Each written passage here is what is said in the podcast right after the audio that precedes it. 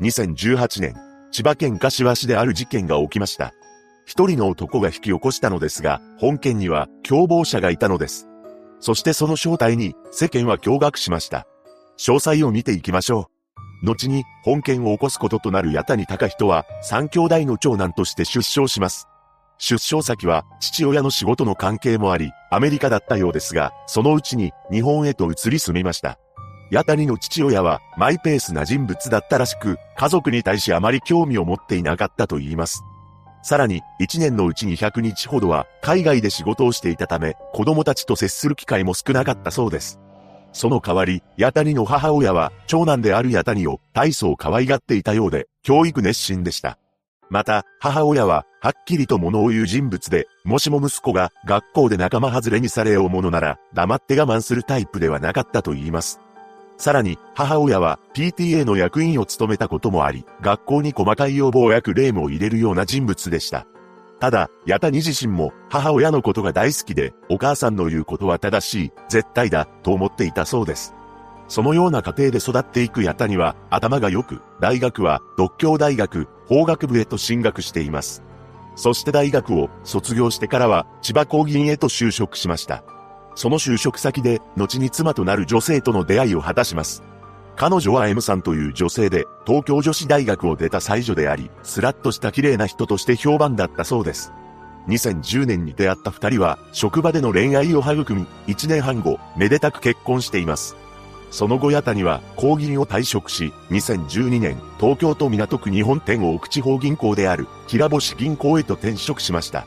この銀行で、八谷は銀行の戦略を立案する部署に在籍し、広報ビデオに出演していたようで、次のような発言をしています。東京の経済を支える仕事は大変やりがいがあります。そうして順調に人生を歩んでいた八谷ですが、夫婦の間には一つの問題がありました。それは、なかなか子宝に恵まれないということです。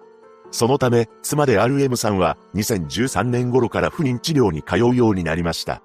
その後、M さんの努力が実を結び、2016年9月には娘を授かることができたのです。そして、八谷の実家に生まれた娘を連れて行くなどし、周囲から見ても仲のいい夫婦として見られていました。しかし、ここから夫婦の関係は悪化していくことになるのです。というのも、仕事が多忙だった八谷は、そのうちに育児を妻である M さんに全て任せるようになっていったそうなのです。つまり、ワンオペ育児ということになります。この状況に M さんはどんどん不満を溜めていき、育児に疲れていくのです。そうした状況を SNS にもつぶやいていました。子供連れでランチに出かけても長女が泣きわめくからランチを途中退席して泣きながら帰った。保育園探しを一緒にしてくれない夫がお酒を飲んで寝ている様子に怒りました。このような書き込みをしており、ついに M さんの精神は悲鳴を上げるのです。彼女はこの時、病院で強迫性障害と診断され、また潔癖症の症状なども現れていました。強迫性障害とは自分の意思ではないのにもかかわらず、ある考えが頭に浮かんで離れず、その不安を取り除こうと何度も同じ行動を繰り返してしまい、それによって日常生活に影響が出てしまう状態を指します。この症状は様々あるようですが、自分の手がなぜか不潔に感じてしまい、ずっと手を洗わない時が済まなかったり、戸締まりや火の元を何度も確認せずにいられないといった行動が見られるそうです。その影響もあり、M さんは夫である八谷に対し、生活上、二つのルールを設けていたのです。ルール1、割り箸で電気をつけること。ルール2、ゴミ箱、トイレ、ドアノブを触るときは、ポリ袋を使用すること。このルールを設けることで、帰宅後に汚れた手で電気のボタンを触ることがないようにしており、また割り箸で操作できないものに関しては、ポリ袋を使用していたのです。そのため、1箱100枚入りのビニール手袋を1週間に3から5箱は使っていたと言います。この状況に、ヤタにも不満を溜めていきましたが、ある日の朝にトラブルが起きました。というのも、この日ヤタにはビジネスバッグを触った手で食器棚に触れてしまったそうなのです。そのため、食器棚が汚れてしまったと思った M さんは、ヤタニに対し、食器棚を30分以上かけて、綺麗に拭き掃除をさせたと言います。それにより、ヤタニは会社に遅刻してしまいました。このような状況に加え、M さんは育児の色ぜのような症状も現れていくのです。実際、M さんが娘に授乳をしていた際、なぜ飲まないのと怒鳴ったり、夫の職場に頻繁に電話をしたり、仕事中のヤタニに LINE を何度も送りつけていたと言います。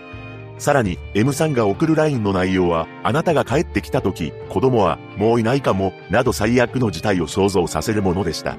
このような状況に、夫婦関係は崩壊していき、やがてお互いに手を挙げて暴れるようになってしまうのです。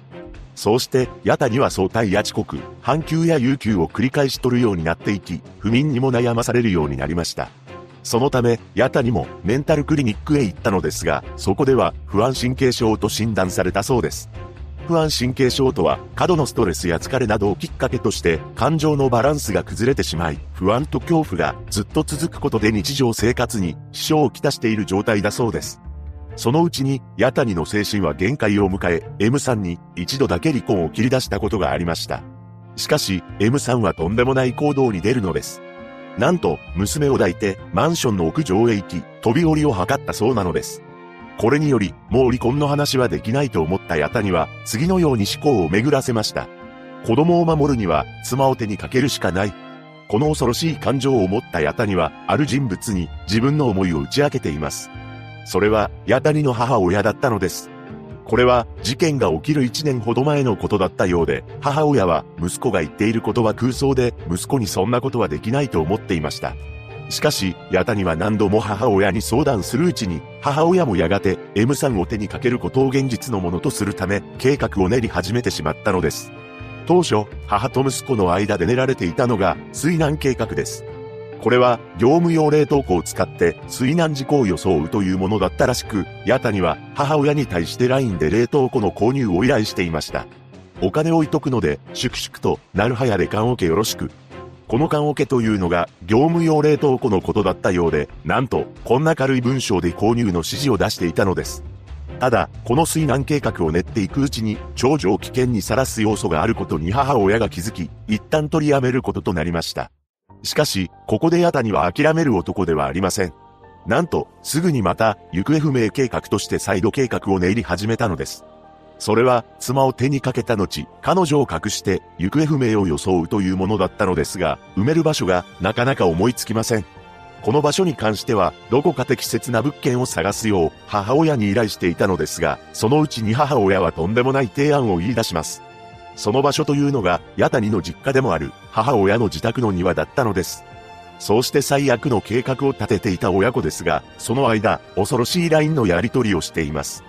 何でも、ヤタニが母親に、疲れた、という一文を送ったそうなのですが、母親は、次のように返信してきたというのです。おかんは、悪魔にでもなる。いつもタカちゃんの味方だよ。タカちゃんのためなら何でもやるよ。こうして悪魔になっていた母親は息子のために自宅の庭に穴を掘るためのショベルなどをホームセンターで購入して準備を進めていきました。そんな中、事件前である2月14日、妻の M さんはバレンタインのチョコレートを作っています。そして、二人目の子供が欲しいと考えていた彼女は、脅迫性障害の飲み薬を控えて、妊活に取り組んでいたのです。しかし、事件の2日前、父親が不在になるこの日を狙い、母親とヤタには二人で自宅の庭に穴を掘りました。そうして人間が入るほどの大きな穴を掘り終わった後、母親はヤタニの汗を拭き、麦茶を出したそうです。そして事件当日となる2018年3月4日、ヤタニはこの日、M さんに睡眠導入剤を混ぜたカレーを食べさせて眠らせました。そして彼女を車に移した上で、延長コードを M さんの首に巻きつけ、手にかけてしまったのです。その後、母親に LINE しています。奥さんがいなくなった。失敗したの？これからのこと、アイデアよろしく。はーい。このような LINE のやり取りをした後、実家に冷たくなった M さんを運び、あらかじめ掘っていた穴へと彼女を埋めてしまいます。その後、ヤタには、行方不明を装うため M さんのスマホに電話し、2日後の3月6日、警察に行方不明届を提出しました。その際、2日前に妻と車に乗っていた時に口論になった。妻がコンビニで車を降りて、そのまま帰ってこない、と適当な理由をつけています。さらにヤタには M さんの両親と共に駅に立ち、尋ね人のビラを配るなど、そ知らぬ顔で妻を探すふりを続けていたのです。また、M さんの両親に怪しまれないよう、次のような嘘も言い放っています。帰宅時、エアコンの温度が変わっていた。M が帰ってきたのかも。もしかしたら、M には男がいて、その男と暮らしているかも。なんと、自らの犯行だというのにとんでもないデタラメを並べていたのです。とはいえ、警察は M さんが行方不明になったとされるコンビニの防犯カメラの映像を調べても、彼女が車を降りる様子が確認できず、失踪する明確な理由も不明だったため、夫であるヤタニに任意で事情を聞くことになりました。そこでヤタニは自供したため逮捕されることになったのです。裁判でヤタニは自ら命を絶とうとも考えました。今でも妻のパパ、やめて、苦しい、という声が聞こえています。などと証言し、またヤタニの母親は、息子が、まさか本気でやるとは思わなかった。手助けするつもりはなかった。など主張しています。その一方、M さんの両親と妹は、あんなひどいやり方で手にかけて、土の中に放っておくなんて、絶対に許すことはできません。極刑を望みます。と言い切りました。最終的にヤタニには懲役15年、母親には懲役6年が確定しています。一人の男とその母親が引き起こした本事件。残された娘さんは M さんの実家の家族が育てることになったそうです。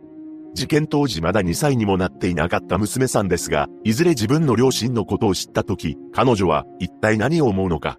被害者のご冥福をお祈りします。